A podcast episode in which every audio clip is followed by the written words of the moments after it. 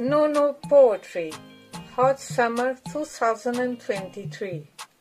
And the poem of today is I Urgently Want to Be Happy.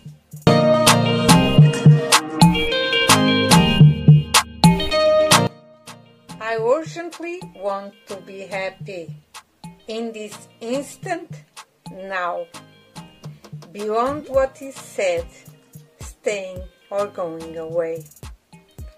I want to laugh my head off, to dance and learn, chanting on the terrace, swirling and drinking. Free, I want to feel that I'm light and well, loose and smiling, pleasant too. I'm in a hurry to live without wasting every second, each gesture with pleasure of horizons in the world. I seek to relax, to get away from what doesn't do me good, so that my soul may be at peace.